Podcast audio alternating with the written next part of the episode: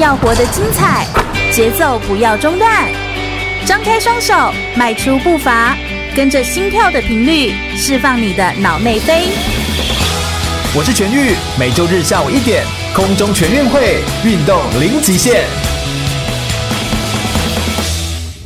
全国广播 FM 一零六空中全运会，我是全玉。每个月天下午一点，在空中给你轻松好玩的运动讯息，还有体育圈内的大小事情。Hello，大家好，又来到了空中全运会的节目现场。我们今天呢，要来跟大家介绍的一样哦，我们每一次空中全运会都是介绍一个运动项目，或是介绍一个运动专业的运动选手，来分享他的生命故事或是生命的历程哦。那我们今天特别邀请到了一个特别的项目，这个项目其实是有点像是我们所谓的以退为进的项目哦。那这个项目它其实本身。难度非常的高，在团队当中其实没有所谓的英雄主义，是一个很嗯、没有讲究个人，但是更专注在团队跟群体当中的运动项目，那个叫做拔河。拔河运动我们一般很容易听到的其实是很像是女子拔河队啦、景美女中拔河队啦，因为好像觉得女力好、就是现在越来越提倡，但是男子拔河队哦，它其实是拔河联队，在台湾其实有一一群非常厉害的大男生，那他们特别把牺牲自己很多的假日跟休息的时间，甚至到了出社会、到了工作的时候，还要一起聚集在一起来做集训、来做培训。这样子的人，为了团队。一起来努力奋发向上的这群人，我们今天特别邀请到了啊、之前是担任这个大笨牛男子拔河队联队的这个队长陈鹏文来到我们的节目现场，我们先欢迎鹏文，跟听众们打个招呼吧。 Hello，大家好，我叫陈鹏文，我来自大笨牛拔河队。是彭文，可不可以给我们介绍一下你过去的一些经历，还有你的拔河当中的一些资历？可不可以跟我们简单介绍一下你自己？我拉拔河到现在大约十四年左右，天哪，十四年真的是很长哎、对就是专注在某一个运动项目上面一个很长的一段时间。嗯，那我的第一次的国际赛成绩从二零一零年开始，参加了亚洲杯男子的拔河锦标赛，获得六百公斤的冠军。嗯，然后在二零一二年的亚洲杯的拔河锦标赛，获得了锦标赛组、公开赛组跟混合组的三冠。天哪，真的是很厉害，感觉是冠军得主，就是一直得到很多的、我们在很多的亚奖项。对，我们在亚洲，我们在亚洲已经是人家想要去挑战的对象了。对对对，像无人能敌了这样对子。然后在一二年的世界杯，我也获得了 U 二十三，就是23二岁三级二三岁级的冠军。嗯，然后在二零一四年世界杯一样获得了二十三岁级的冠军，嗯，然后也拿到了。台湾第一面的男子锦标赛的金牌，嗯嗯，五百六十公斤级，对，在二零一六年的世界杯五百六十公斤级的男子，我们是获得了亚军。嗯，那在今年的二零一八年的世界杯，我们五百六十公斤级的男子组又重返冠军。嗯。然后在世界杯的六百公斤组，我们也拿到了季军。是我们刚刚听到了非常多的，不管是成绩，或者是赛事名称，或者是它的量级的这个分级，我们等一下都会跟大家来介绍一下，就是不同的重量，还有拔河当中的一些不一样的专业的术语跟知识哦。但是拔了十四年的这个拔河的时间，你会发现它每两年一次都会有这种大型的赛事，但因为拔河它呃只有第一届跟第二届的时候是进在奥运会当中，后来就没有，就从第二届以后就退出了奥运会，也因此啊、让他们最大的国际级赛事其实就是世界杯了哈。那以这么大的国际级赛事，其实台湾的成绩一直都很好，但因为它没有在奥运项目当中，就变成大家的关注的角度跟关注的这个心力可能没有关注的这么的高，所以我们今天也特别邀请彭文来到我们现场来跟我们做一些简短的分享。我想要先问一下彭文第一个问题，就是在我们等一下准备要来分享更多你个人故事，还有介绍拔河之前，为什么你这么这么的热爱拔河运动？你可不可以跟我们先分享一下，为什么你坚持在这边？其实我以前是田径队，在国中的时候，那我有感受过一个人站在起跑线上面那一种紧张跟无助。嗯，然后在国中三年级的时候，受到国中的教练影响，就是邀请我加入了拔河队。他是你从呃国中一直到现在的教练吗？嗯、不是，我国中启蒙教对练。启蒙教练。嗯，那在那一次加入拔河队之后，我才真正了解到什么叫做依靠跟信任。嗯，然后我才能真正了解到一群人为了同一个目标去前进、去努力的那种感动。对那这也是深深吸引着我的地方。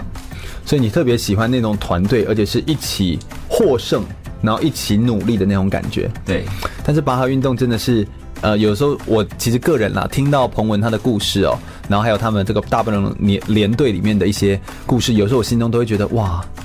怎么样可以就是有一群人，然后放弃了那么多。放弃了那么多事情，不管是放弃了家庭也好，放弃了呃高的收入也好，或者是放弃一些工作的机会也好，然后就一直专注在一个不能耍帅，然后又很又很容易受伤，然后很痛的一个运动。这件事情到底是怎么坚持过来？这真的是要来听彭文来跟我们分享一下。然后我想，我们等一下在我们的节目的内容当中，呃，我们会来听到更多关于彭文在这个拔河运动项目上面的故事。那我相信有一些更精彩的故事内容，我们稍待一会儿马上回来来跟大家分享，不要走开哦。全国广播 FM 一零六点一，生活最 easy。我是台湾短跑金牌杨俊翰，您现在收听的是 FM 一零六全国广播全域主持的空中全运会。继续回到全国广播 FM 一零六空中全运会的节目现场，我是全玉。我们今天特别邀请到的是拔河队的陈鹏文，他也算是之前的队长哦。那他是来自于大笨牛拔河联队。拔河运动本身就是一个非常独特的运动。那以退为进的这项运动，到底身为一个拔河选手的鹏文，他有什么样的生命故事跟历程呢？我们现在就来马上来访问一下鹏文哦。你个人的生命故事当中有没有哪些转折呢？可不可以再继续跟我们分享一下？那一年一二年的比赛里面我受伤，嗯，然后受到教练就是跟我说明了那些事情之后，我才真正的了解到，真正厉害的拔河选手不是在于你能够在绳上面撑多久啊对对或者是对力量输出有多大，而是你加入进去这支拔河队团队之后，你能够替这个队伍带来些什么。嗯，带来些什么？你的意思是什么？带来些什么指的是什么？今天如果我进来了，我的团队耐力可以多三十秒，那这就是你进来的时候附加的价值。嗯，它并不是你一个人可以撑很久就能够解决的事情，也不是你一个人可以输出多大的力气就可以解决的事情。我慢慢了解到，拔河队伍里面没有谁是一定被需要的，也没有英雄，没有英雄，没有任何的人是一定非你不可。得要上场，非你不可。你会有那这种感觉，是因为你之前觉得我是队上最厉害的吗？是因为、呃我不能说我是这样觉得这样最我厉说害的之人，前你的，你觉得你自己比较骄傲，或对，但是是我觉得没有我一定有差，哦，所以你之前会有这样的想法，对但你后来才意识到我，才意识到没有人是一定被需要哦的。当你要真正的发挥你的价值的时候，你有很多很多的方式，嗯，那不单只是你自己以为你自己很厉害，对你自己以为你可以撑很久或者力量很大。不是，而是你进入里面之后，你能够协调团队，整个团队，让这些团队走得更久，对走得更稳，对，这才是一个拔河选手，我觉得真正有价值的选手。是对。那在后来呢？二零一二年之后呢？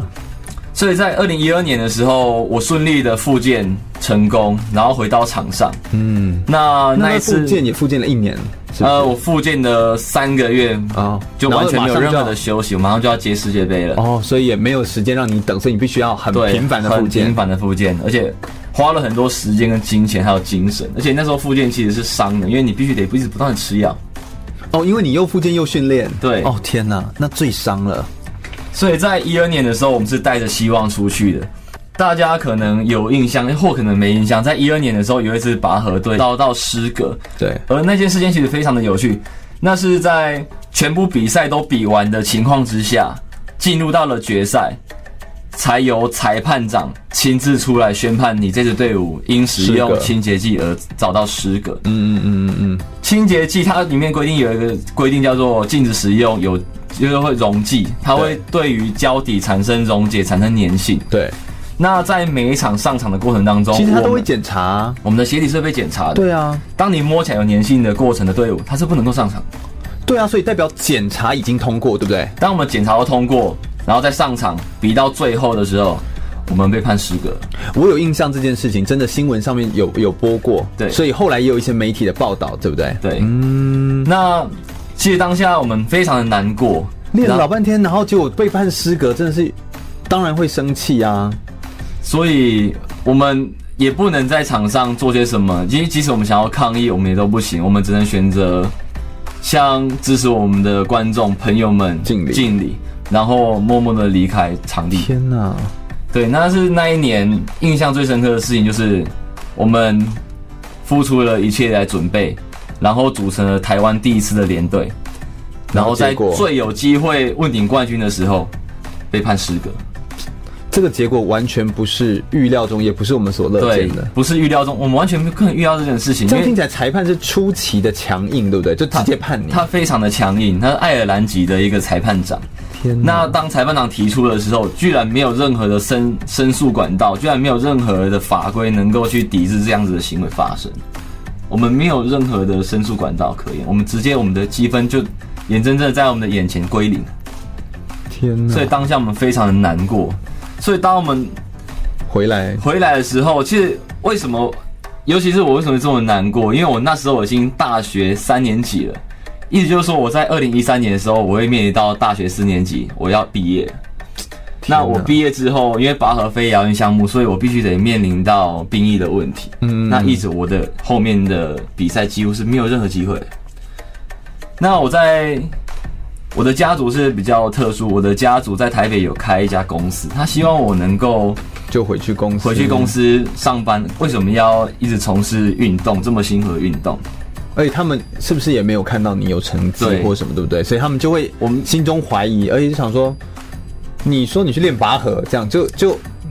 我没说有不上来。你如果说你去练一个什么运动，他们好像还懂的一个运动，对不对对？，我没有任何东西可以证明，好冤枉哦，好我没冤有枉！任何东西可以证明我的努力对的成果。对，那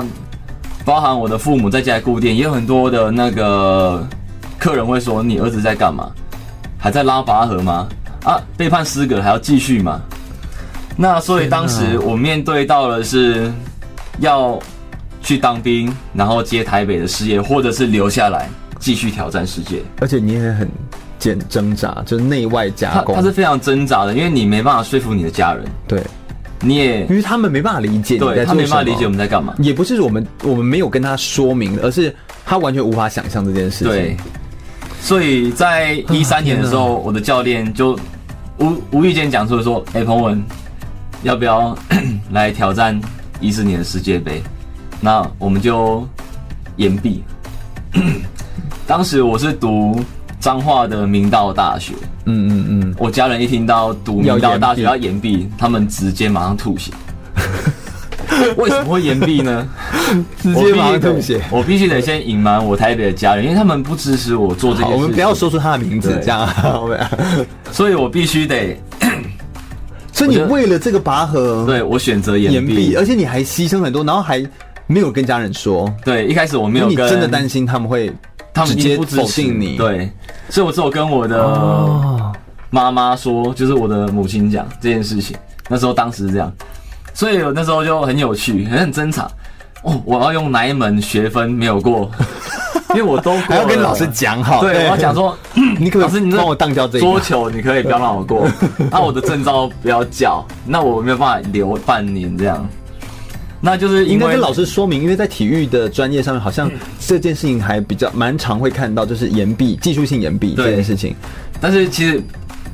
没有人没有人会谅，没有人会理解这件事对情。都尤觉得其你是好好的可你以是毕业为了什么运动，啊然后是为什么东西来做这件事情嘛？所以那一年，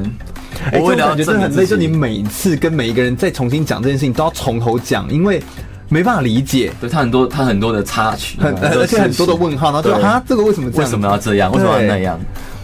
所以在一三年的时候，真的是说哈那一种，就是这不行，一 定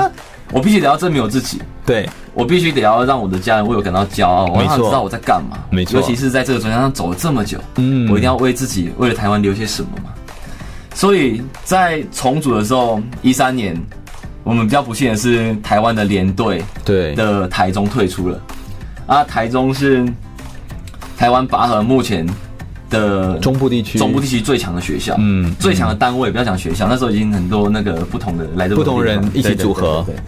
那那一次非常不幸的是，我们没有办法再继续像一二年一样的连队的方式进行。嗯，那所以我们在一三年重整队伍的时候费了一番功夫，然后将大家训练定位的时候来挑战。嗯嗯，那也很幸运的，在二零一四年的时候，我们做足了准备，做足了前面一零年所不够的功课。一二年为什么我们会被判失格？我们在一四年的时候，我们一个人带了十双鞋子，天哪，一双就让他完全没办法说我们用任何的胶，对，任何我的们漆，一场就换一双，而且都是新的鞋，都是新的鞋子。你能他能说我们什么？不行，就让他做到完全没对话，完全讲。没话讲。所以在一四年，我们耐力、力量、装备、天时地利人和全部到位，全部到位，嗯所以我们在一四年的时候拿到了台湾地面的男子拔河金牌，天哪而且是用，太强了，振奋人心。而且是全战、全胜、零犯规，嗯的情况之下拿到这个冠诶军。全战全胜零犯规，这其实真的是很强，因为有些人要获胜，他其实会用一些小犯规，对对不他对？一定，因因为为你你们们可以犯规几次，三次，三次，所以有些第人三次会用一些对就会被判小犯规去去去去做一些影响，这样。当今天我牺牲一次的犯规，我能多三十秒，为什么不用？对一定用。那在一四年的时候，面临到世界的强国，我们能够以没有犯规的记录然后拿下拿下金胜牌利，对，嗯那对我们其实是一种证明。我们证非明常了大的证明，在二零一二年，你们是错的，对，没错，我们台湾是有实力站上这个国际的颁奖舞台的。嗯，那很顺利的，在一四年，我我们台湾证明了我们自己的价值，我证明了自己的价值，然后也嗯让我家人为我感到骄傲。然后我家人才知道，哦，原来你在你在拔河 啊！他们新闻看到哦，，好好讽刺哦，新原来你在拔河他啊，们新闻看到的时候说， 哎、恭喜哦，原来你延毕这段时间，哎、是跑比赛、所以他们后来就知道你延毕了，这样，对他，他们知道我延毕，但是不知道我是故意的。嗯嗯嗯，那在一四年过后，我希望能够为这个环境，拔河的环境带来些什么，所以我嗯制定了一个我自己的一整年度的计划。对，我希望能够从国小、国中到高中，就我无偿的去学校做支援，我不去我不教更年轻的对小朋友，我不介入他们团队的操作，但是我希望能够透过我的经验跟技术，能够去来让他们有所成长。跟他们分享，嗯，对，所以在一五年的时候，我大概就在做这件事情。嗯，那也发现有很多的小朋友，其实在面对到升学的选择的时候，他们其实很喜欢拔河这项运动，对，他们仍然没有办法朝着他们所希望走的路前进。嗯，那这个有很多的面向，我个人把它定义成，其实大家可能会看到练拔河的选手可能没有未来，嗯嗯嗯，没有一个画面，对，所以他们的家长会对于这些小朋友感到不信任，所以这群小朋友也会继续的活在别人的理想当中。嗯，那今天我们如果再努力一点，我们是不是能够为他们做些什么，能够让他们更有自信、有骄傲的说？我想要练拔河，因为真的我们男生在台湾也是能够夺牌的。我希望能够成为这样子的选手。这真的是一件非常感人的事情，就是你真的把这件事情，而且把那个感动，希望可以传承下去对，所以这其实就是一个很重要的一个生命的历程。这就是二零一六年为什么要留下来比赛的原因嘛？因为很多人问说，你都拿到冠军了，你干嘛还要去还要挑继续战一个比东？对，因为你有可能会输。嗯，当你原本是世界冠军，你拿到第二名退休的时候，人家只会记得你是世界第二，对，他并不会记得你的好，对，这是一个非常现实的问题。嗯，所以当下我其实也很挣扎，我必须得，我觉得我们应该能够做些什么。如果在一六年能够获得胜利的话，我们或许能够为这个团队带来不一样的能能量，嗯，没错，那也是我没错所希望的。是，但是很不幸的，在一六年就是我们的整体的状态对，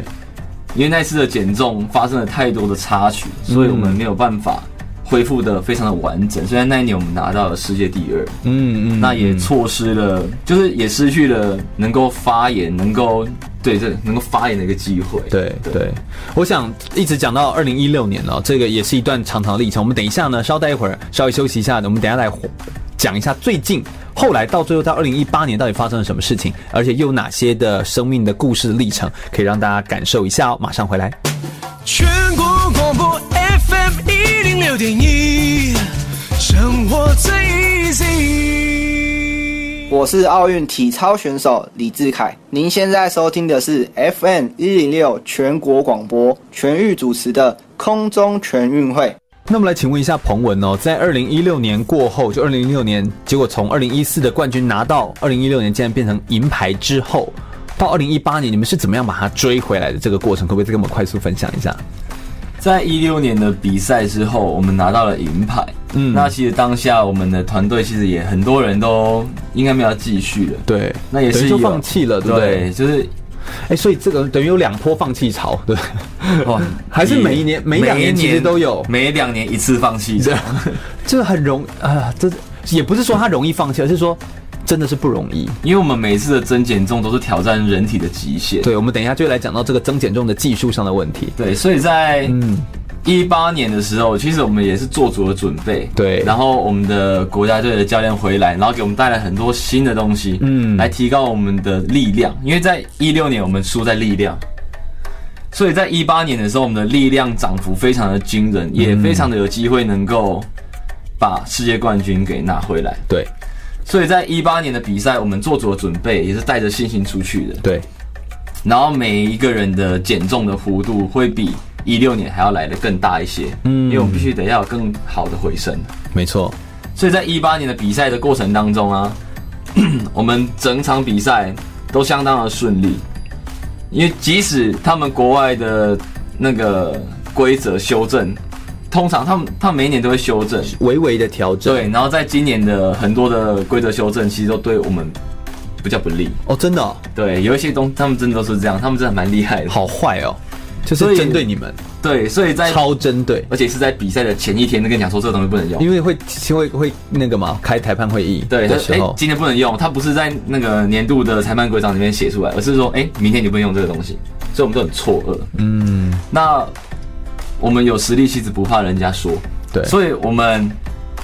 继续的参加了隔天的比赛，我们不会受到裁判他们提出了这个更改的要求。对，那在二零一八年的时候，到冠亚军决赛以前，我们都相当的顺利。嗯嗯嗯，那在对到爱尔兰，也是我们每在一七年、一八年初设训练设定的时候，我们就是设定要跟他们打冠亚军决战。嗯，这支队伍有多可怕？二零一六年的爱尔兰对，是跟二零一八年的爱尔兰不同一个俱乐部。哦二零一六年的爱尔兰把我们秒杀，哦，二零一八年年的这一支爱尔兰队把一六年的那一个队伍秒杀，用七个男生一个女生拉掉八个人。天哪，在他们国内的选拔赛，所以我们遇到二零一八年的这支爱尔兰队，还有一个他们还破了一个记录，就是公开赛五百六、六百公斤、六百四、六百八，全部都是冠军都是冠军。所以我们遇到的是全世界最强的攻击队伍。嗯嗯嗯嗯嗯，那在第一局比赛的过程当中，其实我们所设定的是，我们对到他们，我们要拉到第三场。我们教练对讲，一定要到第三场，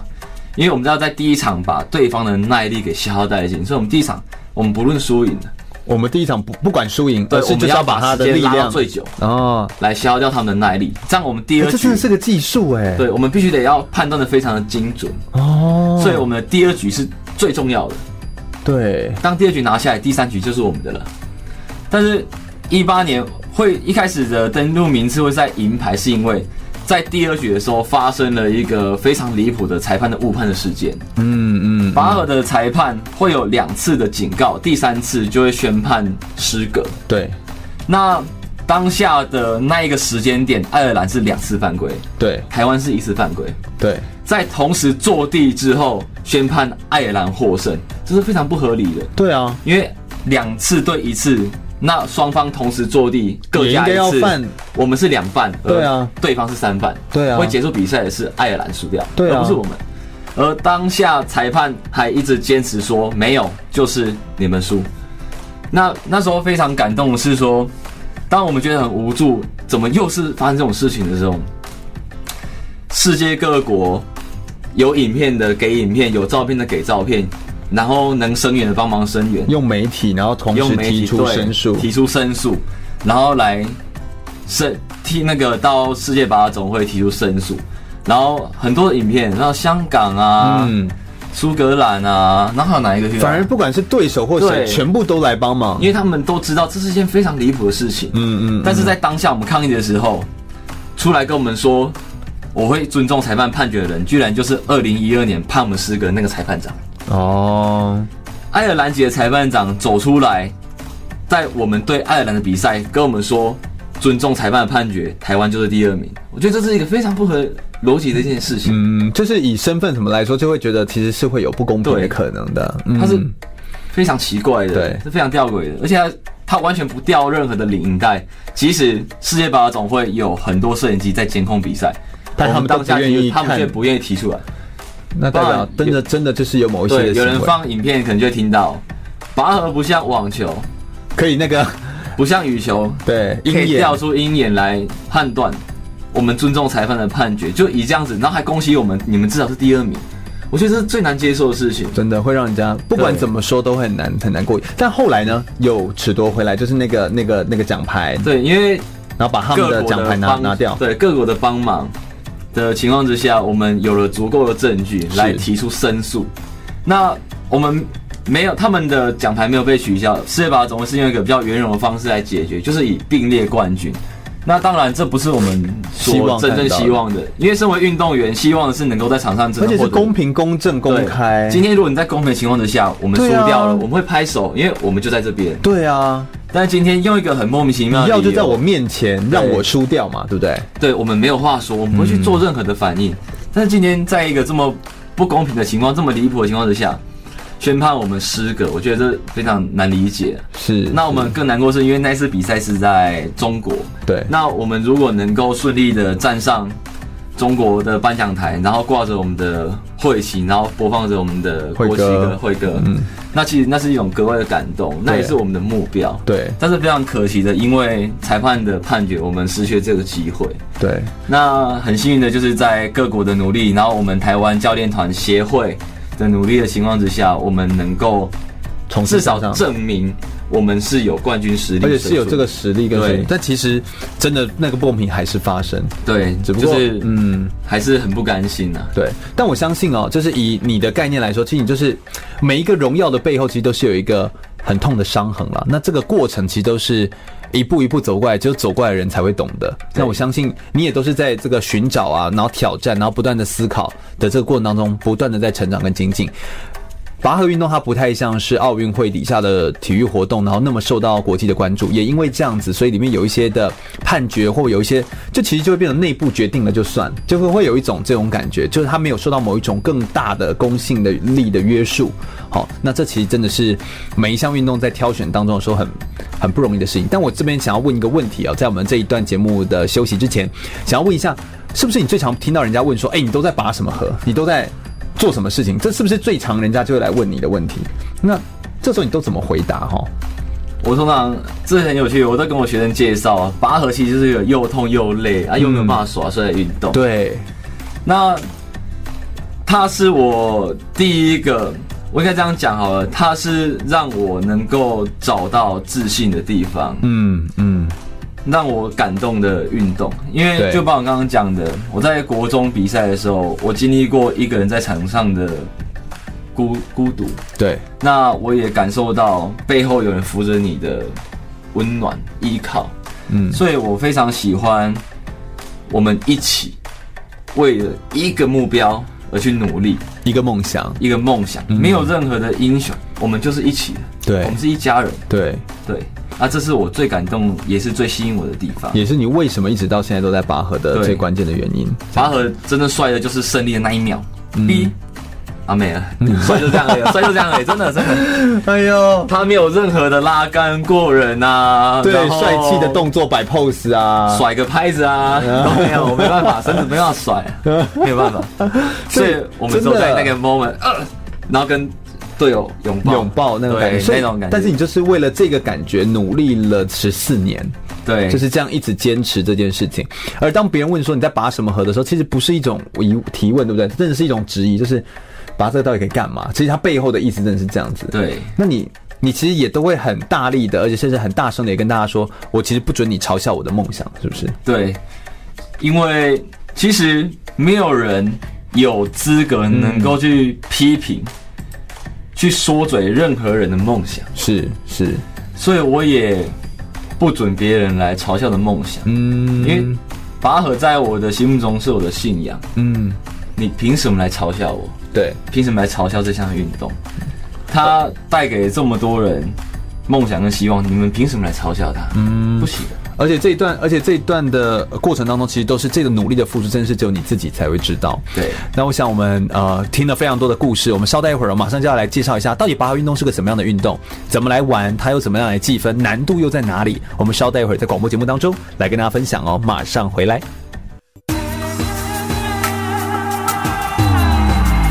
全国广播 FM 一零六点一，生活最 easy。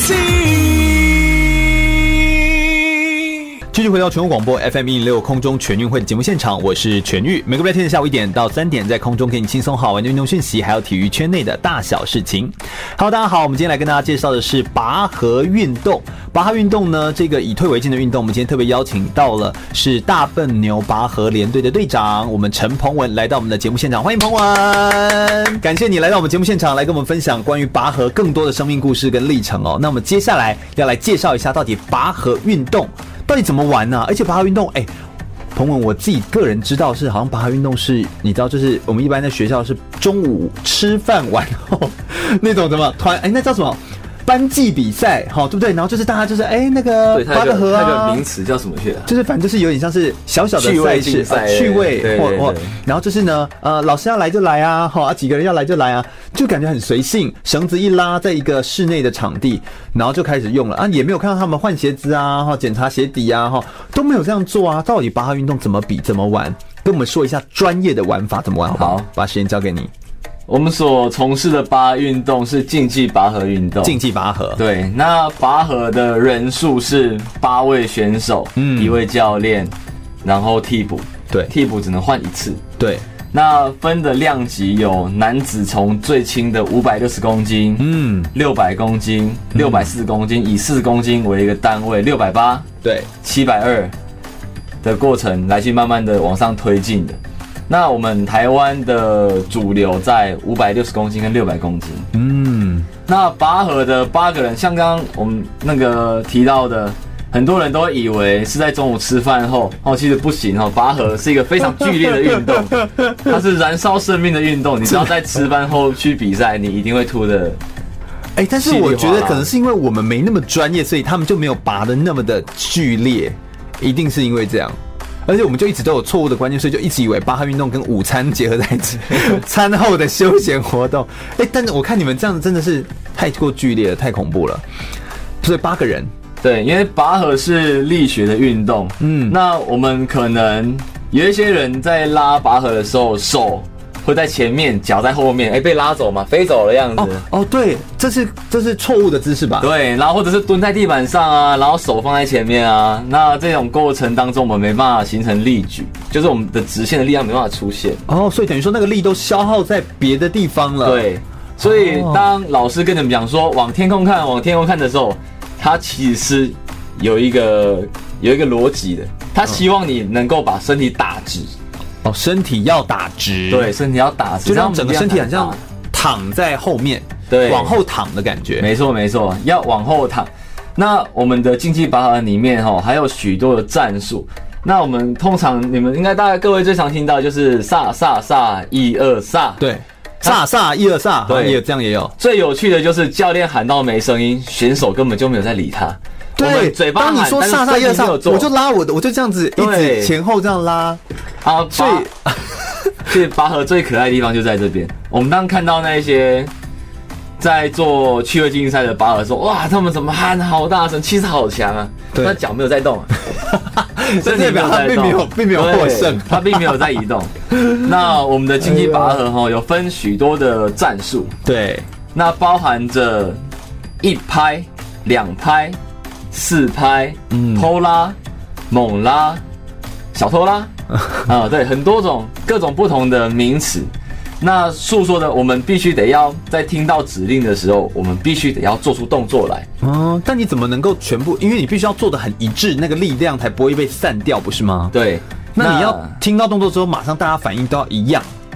那真的很难欸呢。我们会从分解动作开始训练。假设今天我要练习两拍的攻击，就是左脚一下、右脚一下的推脚的攻击的时候，嗯嗯，我们会先分开练，左脚，等一下，哎，右脚，嗯，左脚，然后慢慢的加快，右脚，左脚，右左右左，慢慢的将一拍的时间转化成两拍。所以等于说是你们本身就要很有默契，对因为你们要练到整队动作一致，哎，这对超级难呢、哎我们必须要花很多的时间在磨练大家的那个默哎大。家的团队的那个默契上面。天哪，我觉得这难度太高这了。是他其实他最迷人的 地方。你如何要同时八个人的同一只脚、同一个运动轨迹是在同一个时间点上？而且在同一条线上，然后力矩对完全不会分散开来。对然后因为直以接传递力矩来到说，最后只要有中间一个人跑掉，就全部力就散掉了。，对，所以我们会常发生教练在喊中间低一点，中间高一点，前面低一点，那就是因为有人有人已经破坏了这一条直线。哦，对，我们拔河上要求直线，那我们在平常看到的，在操场运动会上面，可能就左右边站啊、前后站啊、上下站啊，但你们身体或手的位置有差吗？就是你怎么拉那个线的时候，绳子的那个位置是有差吗？因为、嗯、有哦我们这个都有研究嗯的，绳子是在我们人的右侧，都在右侧，所以没有人在左侧的。其哎、实我们我们有时候在左撇子以前还会有左右左右这样对交叉、哎，他就老讲师说教的、啊，老师教的、啊，他教错了吗？那我我自己觉得说这个是一个非常大的一个错误，对， 为这个什么东西其实非常的危险。假设我们同在同一个一边的情况之下，我们有人跌倒了，朝同一边跌倒。或者是坐地了，人要放开了，我们的人不会交叠，也不会去做压到的一个动作。对，但是你在两两很多很多老师都说，因为我的人会靠右边啊，那我就派人站在右边，把人往左因为边他们靠。左边靠右边，他们就是想说要把平衡它。。对，但其实这个然动后作跌倒是就全部叠在一起哦，我们没错真的以前跌倒就是全部叠在一起，然后对压到彼此的脚，对，然后就扭在，就直接一坨在那边。然后再被那个绳子，因为绳子都缠啊对很多的然后再油干嘛，卷然后然后卷，然后卷在身上，衣然后服就都是对，然后我就觉得哦，好对烦这样。这是其实是非常不好的一个观念。就我跟我们教练、哦我们的团原来这是队错的，对，在很多地方来去做教学，或者是有一些学校办运动会，我们也都是很强烈的建议，我们要站在同一边。对，那这样其实，在跌倒的过程当中是相较之下比较安全的。嗯，那我会取一个安全的距离。那安全的距离其实非常的简单，就像我们国小在排队的时候要双手往前插，有没有？对对对对对对那就是一我个们手拔臂的距对离最适合的距离。这样双手往前插，再留一个拳头的空间的时候，我会发现，其实我们在坐地的过程当中，我们的前面不会坐到后面的人。嗯，但是我们如果拉它，太远的话，我们身的第一没有这么长，第二我们的力量传递的距离变长，力量就不大了。嗯，但我们如果太近的话，我每一下的退脚，我都会踢到我前面选手的屁股，也不行。对耶，所以我们必须得要取好距离。那在过程当中，我们就可以慢慢的来磨练我们的默契。今天我们要决定我们队伍的核心攻击。当然，我们一拍、两拍、四拍、猛拉、偷拉、防守我们都会，但是对我们都还是会朝着我们比较擅长的面向去做专精的训练。嗯，对。嗯，那真的是蛮专业的一个训练的内容。然后同时，呃，在比赛的时候，其实很吃，因为我觉得拔河、哦、它有时候要力量，但它其实主要是耐力吧，还是它是同时都要有。就以你们这样的训练来说，是重耐力比较多呢，还是重爆发力的那个力量比较多呢？拔河就是一个我个人觉得都要有非常变态的运动，它是要有爆发的耐力， 知道吗？非常启变态的意思。启动是爆发，对进攻是爆发，偷拉是爆发。那平常全部都是耐力。防守，哦，进撑，然后收脚，小小的攻击，这都是比较偏向肌耐力。嗯哦所以我们在巴尔的训练过程当中啊，我们会有跟田径队一样的训练，跑到拆你开练，跑到你对，吐，跑到你吐，跑到你真的怀疑人生。对，然后练完之后，隔天可能被带到举重室去，再再继续跟着举重队练，然后被举重队的大重量给羞辱一下，这样。天呐，你好变态！所以这个我们等一下就要来谈谈训练这件事情，因为拔河训练本身难度值很高，这样子哦。那同时你到底要怎么样在呃透过一个这个完整的训练，甚至他们还要拉什么拉那种很重的那个拔河机拔河机，甚至你们有时候在户外训练应该也是要拉一些重物，然后对绑在对腰上或什么。哎，人的腰其实就那个脊椎骨细细一根，对不对？好，你要如何让自己的身体可以这样撑得好？如何做好在训练的同时又做好一些保护？那同时我们也有等一下也会有一些比较生活面向的分享，就是平常在做这样的运动或休闲的时候在玩，怎么样比较不会受伤？这其实也是一件很重要要讨论的事情。我们稍微休息一下，马上回来来做更深入的讨论哦。全国广播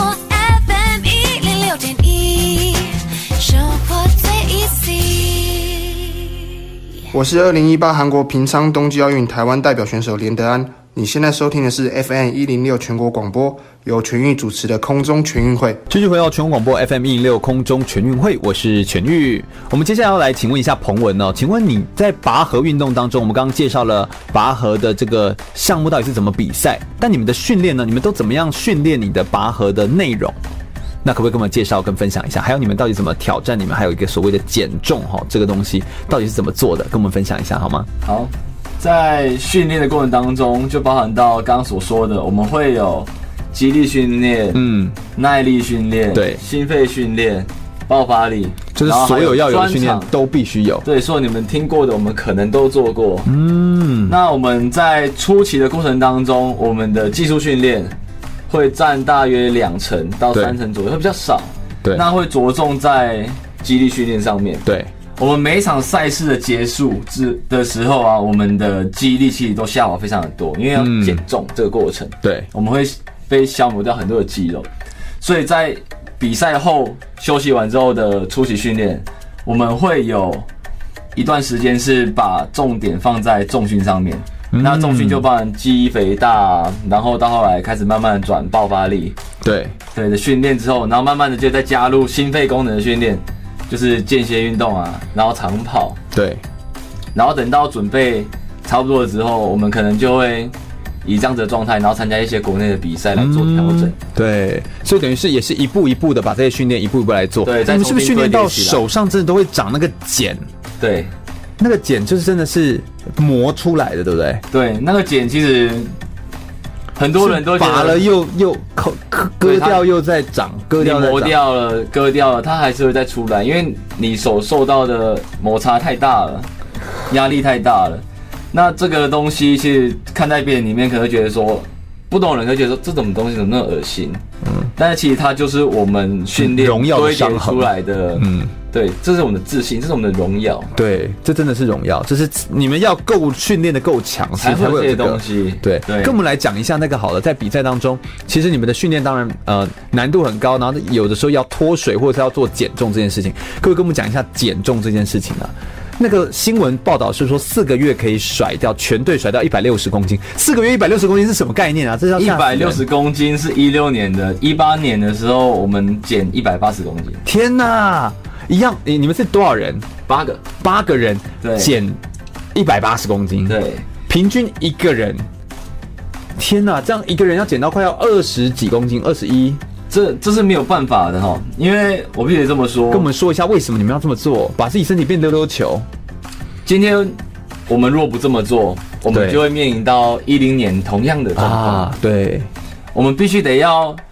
今天我们要有力举，所以我们要有身高，嗯，我们要肌肥大，我们要有力量，我们肌肉重量就会就会大。对，那当我们在赛季前，我们的最佳状态对，的体重通常都会超过我们所要比的轻量级，非常非常的多。嗯，那拔河我觉得最辛苦的地方哈、在于你今天吃三千卡，你做这样的训练，到了赛期你可能一天只能摄取三百卡，你必须做一样的训练。哦，这真的是太难了，就是对你必须吃的很少，因为你必须把身体的体重先降下来，然后对到了那个量级之后，再去比超出那个量级的体重，才会有那个力量对去 hold 住。所以我们会先做体脂肪的控制，控制到可能每个人都还有约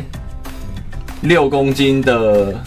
空间的时候，我们会做最后两天的急速脱水。对，那以我们亚洲人、台湾人的身材啊，以我来讲好了，嗯，我驮到三公斤的水在往上的时候，我就会进入生命的危险的周期。对，我可能对啊，会人的身上的水不能拖太多对啊。我们可能会面临到的就是肾衰竭、休克，在一而且会六抽搐吧？会抽会抽筋，会抽筋，抽筋是一定会的。那你在们拔河不会一直抽筋吗？我们所以我们的恢复非常重要，等一下会讲到哦，同时怀疑人生的两个时间点。天哪，天堂呃，应该说地狱走两次所以在一六年那一次的减重失败，就是因为我们的脱水减重失败了。哦。有人的状况极差，然后有倒下来，那这样根本就等于就少了一个人，少了一个战力啦。就是我们的恢复就没办法达到我们所预期的这样子这么的完整。嗯所以在一八年，我们面临到是比一六年突减更多的体重，嗯所以我们花了更多的时间在琢磨在减重跟脱水这一块。我们对每个人都进入到这个危险的周的时期，间里面，天哪，对，然后想要赢，就必须得要付出，而且这就是我们必须得付出的东嗯西。所以，我们其实，在减重过程当中，其实我们心情很差，对啊我们也怀疑你应该人生，但是我们没有怨言，因为我们必须得这么做，我们才有机会能够夺牌。天哪，你们就一群人，然后每个人都脱水脱成这个样子，对，我都觉有得泡蟹眼啊，就泡热水泡蟹眼，然后烤箱啊。风衣雨衣嘛，基本风衣对雨衣的运动，风衣雨衣跑步嗯对，烤箱的时候穿风衣雨衣，有看过 吗？天那我哪们，大家就以这样子的方式，然后在最急后速的脱水。时间急速脱那水。你们这个比赛其实是到最后是有几天的时间？我的意思是说，呃，从你脱完水到你要上场比赛，有几几个小时的时间或几天？我们第一假设今天过完磅，对，我们隔天就先遇到公开赛了，所以过完棒的隔天就要比了、欸，就会有一场公开赛了。所以我们的公开赛，我们的成绩设定就不会要求得这么高，我们会以我们公开赛就是让我们的选手适应比赛节奏，对然后适应比赛强度，对，然后来去了解一下身体恢复状况在如嗯何。嗯嗯嗯，因为我觉得更厉害的是，我们必须得在短短的两天之内，一个人回升体重超过十公斤，这才是我们合格的回升。天哪！所以你要马上瘦，又要马上胖回来对，，所以我从来没有这个时间点哦，就一个小时，短短一个小时里面，我渴到我厕所水我都能够喝，我觉得我真的是这样。没关系，你刚才水给我喝，我真的不行，对，没有饱到，真的肚子饱到哦，你给我放再一个再再再再好高吃的级的东西东西，我都不会想，我都不会想。碰它，因为你必须要在那短短的时间当中，就是瘦，就是饿到不行，然后跟又饱到不行，，对，所以我们选手好里面恐怖也到很多，哦我们一罐很棒开始拉吐、腹绞痛，那所以我们就要开那你不是要始一直吃胃药吗？胃药、益生菌、止泻、止吐，天我哪们就会有一个，我们老师就会依时间。每两个发小放食时，物对，我们就要开始投药。 好恐然后怖！因为你们必须要开始监测体重因为你们是因为这是战术的一部分，对不对？我们因为这就是世界的趋势。当你知道这样能跑得更快的时候，你不这么做，你就不可能追过人家。嗯，而且其实我我会发现啊，这个体重的控制这件事情，在拔河运动这种有重量级的这种的运动来说，有量级之分的这种运动来说太重要，更何况你们是团队，所以那个等于说有人如果瘦不下来，你要帮他瘦，是不是？对，这也是我们后来这几年所发生的问题。我原本预计到达的体重，我从八十二、八十三开始降，对，啊，我只要到六十六，所以我出几个几个多少时间内？四个月内、哦呃三个月内我们？希望是在越短时间内越好，因为我们必须得要有最大效效能的回弹。对对，那每个的时间设定是不一样的，这个我就不再多做说明。，对，那我原本设定是六十六，到会场的时候，教练就说：“彭文要辛苦一点。”我说：“老师，那要多少？能多少是多少。”天哪！我听到直接马上三条线，因为我到六十六的时候，我感觉已经快不行，但是底下就是有其他人瘦，没办法不够，对不也对不？够。那我们要面临到的就抉择嘛，你要最佳阵容，或者是跟二零一六年一样换人。一六年就是因为我们换哦人，，就是因为换人，因对为我不们的行我们的团队不完整。哦，那天哪！你要怎么办？牙是咬着，你就是去嘛。对，所以在那一年，我原本只要六十六， 然后硬是降到了我，又花了半天的时间，到隔天嘛，又到隔天早上，我到六十三。天哪！你一个半天可以降三公斤，呃，这三公斤已经建立在经历已经脱水，然后跟节食这后面几了。几乎已经是死亡拔河了，哎，就是尽尽力在那个临界值了所，以我们比完赛就有一个很特殊的现象，我觉得也是我们拔河才会有的。对，应该是这我们才有了。我们在比完赛的后面，连续四天，我们的脚几乎大了两倍，我们水肿哦，我们的手压下那去是就肾不会功回能，弹，对对对对，那是肾功能的我问们题。肾功能超载了，哦，因为我们在前面一整个月，我们可能禁盐禁油，对那在后面三天可能把一年份的人吃油跟盐都吃完吃，完，有办法想象一天除了三餐、宵夜之外的每一个时间点，然后还要吃，就可能每两个小时，还要一直吃。可能要天十哪包一天，应该十包应该有，应该超过啊，应该超过、啊泡水泡面是最容易让你们胖的，哎没有，因为我们出国没有太多的没有办法。哦，没有行李空间等等之类，对不对对？我们没有一个哦专业的团队帮我们准备食物，我们只能自己想办法。天哪！所以我们过年就很好笑啊，就喜饼啊，然后礼盒都不能吃，不能吃，然后就全部把它留在行李箱。所以我们行李箱一个大行李箱嘛，有一半的空间是放都是物。吃的。那你到哦，第三天的时候，而且你那一们半就比没赛都在三月，就是就是过年后，对，所以你们就过年前都不能吃，然后过年后又要大吃。哦、我的天呐、哦我真的觉得我现在听到这里哦，我都已经觉得非常的恐怖，就是怎么会有运动把人逼成这个样子？但是或许他们也就是因为拥有这样子的能力。才能够呃有这样的意志跟坚持，才能够一直走到现在拿下世界的金牌。我们再稍微休息一下，等一下最后一段内容，我们来听听彭文他自己对于未来的生涯规划有什么样不一样的看法哦。马上回来。全国广播 FM 一零六点一，生活最 easy。我是举重世界金牌郭幸存，您现在收听的是 FM 一零六全国广播全域主持的空中全运会。所以，我们最后来请问一下彭文哦，彭文你自己个人呢、哦对于在生命当中这个转折当中，其实你有一个贵人教练，对不对？可不可以跟我们分享一下你的那位教练，影响你很深的那位？我教练叫陈建文，陈建陈建文陈教练。嗯，那我从以前读高中的时候就觉得他是一个非常冷酷无 情、残暴的一位教练，怎么说怎么说，因为以前 一定要把这非一段给他听。非常的凶。啊哼哼，他你可能现在流行棒球，他看我们训练的时候会提着棒球棒到比训练会场来。那就下礼拜可能下个月温布顿开打了，他就拿着网球拍在那边甩。哎、流行高尔夫了就高尔夫，啊，他那个杆子通常我们看到都会很开心嘛。哎、他要去打球，但没有人看我们练习就轻松。哎、没有、他拿着棒子抽到在旁边，挥来挥去的，非常的可怕。那从以前我就觉得他是一个非常厉害的教练。那在一二年的那一次事件当中啊，我才知道，原来他是这么相信我的，嗯，所以我也选择相信他，因为对我知道这个教练能够带我到更高的地方去。没错，那在这个教练他厉害的地方哦，我觉得太多了，我一时也没办法很明显的说明清楚，我就单他在场上给选手的信任跟安全感就好了。嗯，他可以在你比赛的前一天就告诉你，你接下来遇到这十支队伍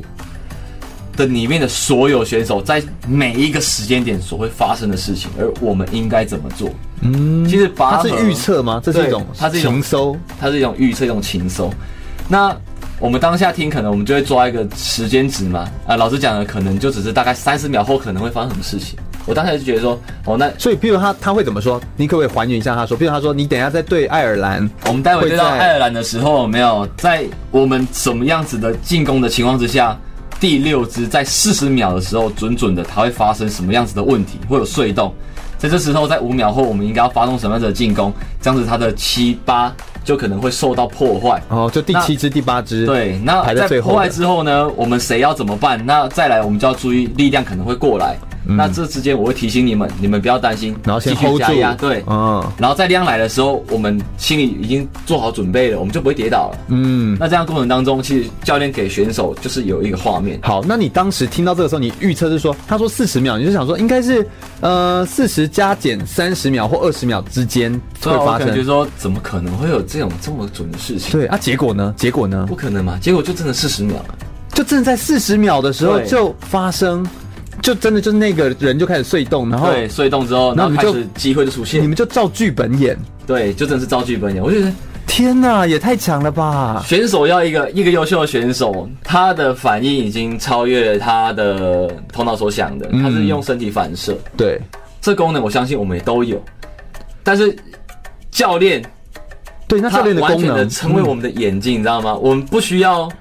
去太紧张，我们我们他他这个动作可以让我们在比赛前是很轻松的。嗯，因为你完全可以相信接下来这一局我就要拿下来，因对为我们会我发生什么事发生什么情事我都知道了。我就会做好心理准备了，天哪，这样透过心身体反射，这样心理准备，我们基本上是十之八九，嗯嗯嗯嗯嗯，我们会赢的比赛就是会赢。没错，那啊当下我们就说，诶怎么可能？对这个东西其实这个他的技能，这个技能我从以前我就知道了，但是我从来每次我都会抱着说，诶、应该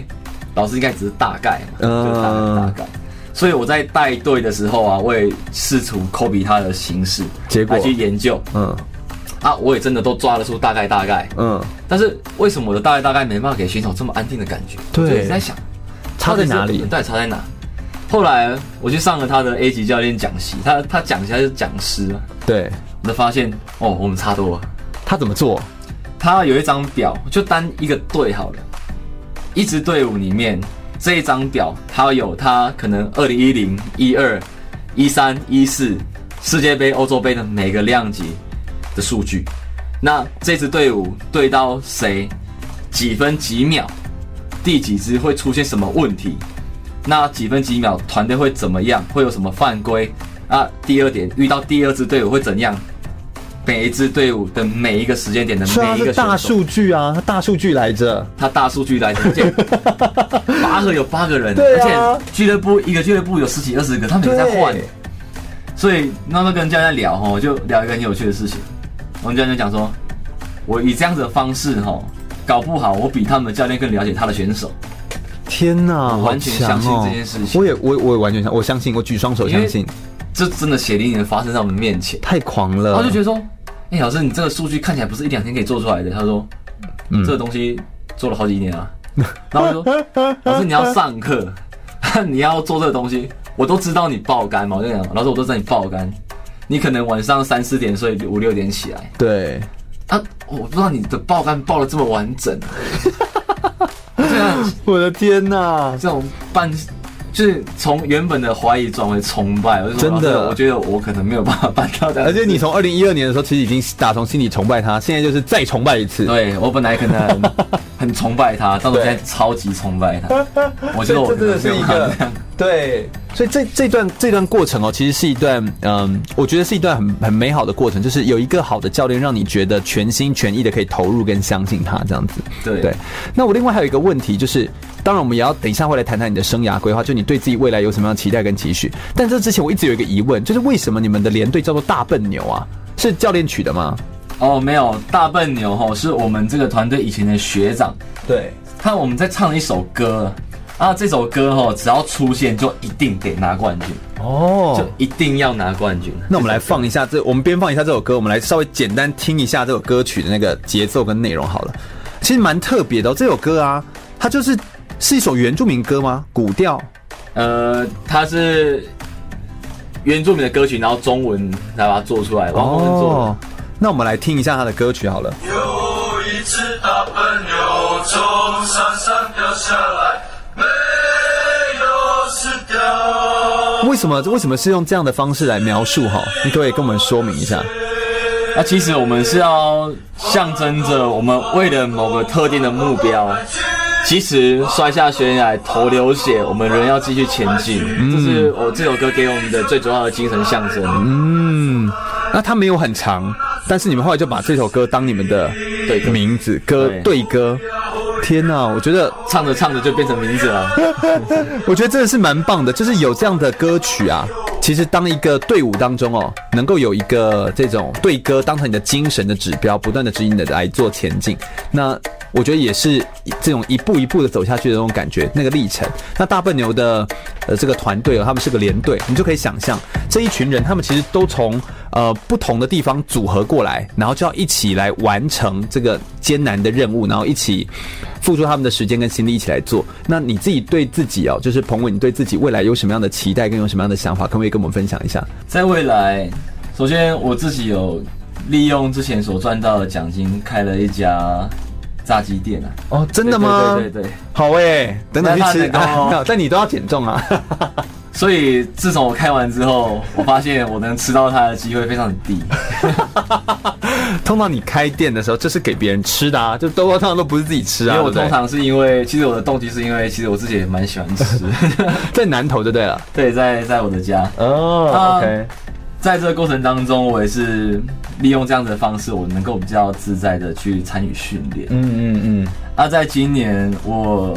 去申请了南投的教练职缺，对，那应该也有机会能够选上，应该有机会。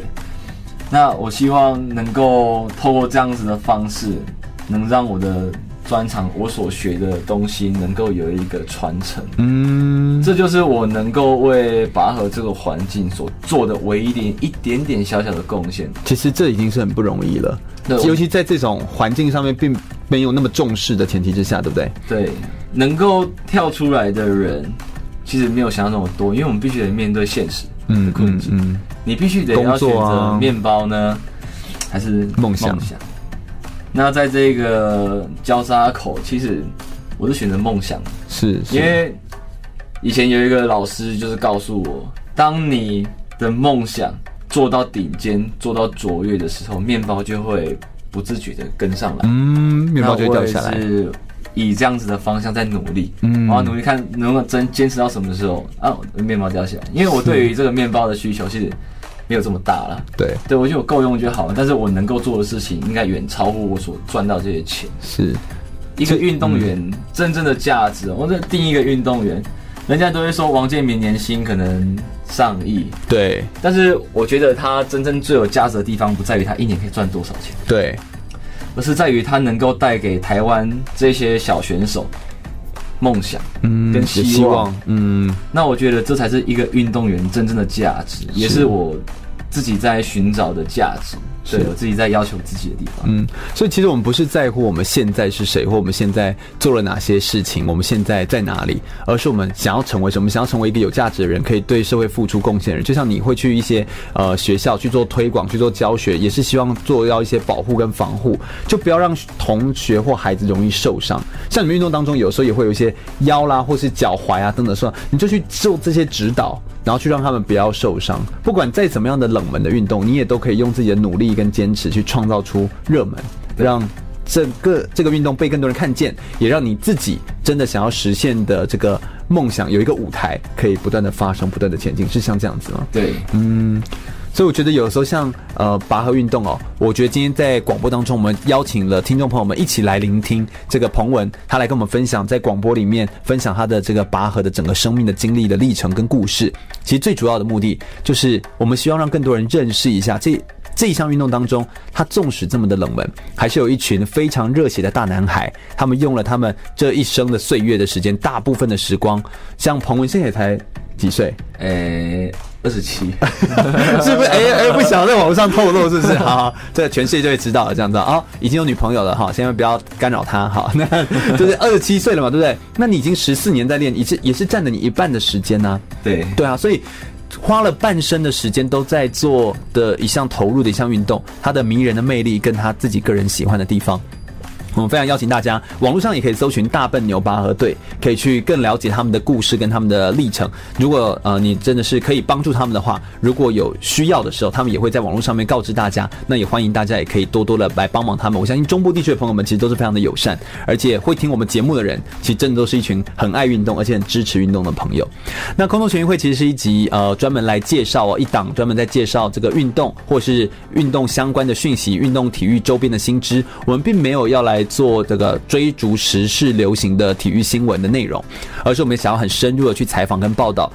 优秀的运动选手，很棒的运动的工作，或者是运动周边相关的行政啦，或者是工作产业等等的。所以这是空中全运会的目的。如果你对于空中全运会的节目教育的内容呢是有兴趣的话，欢迎可以上脸书来搜寻“空中全运会”，注意“全”是一个草这个安全的“全”哦，空中全运会。我们每个礼拜天的下午一点到三点在空中等你哦，拜拜。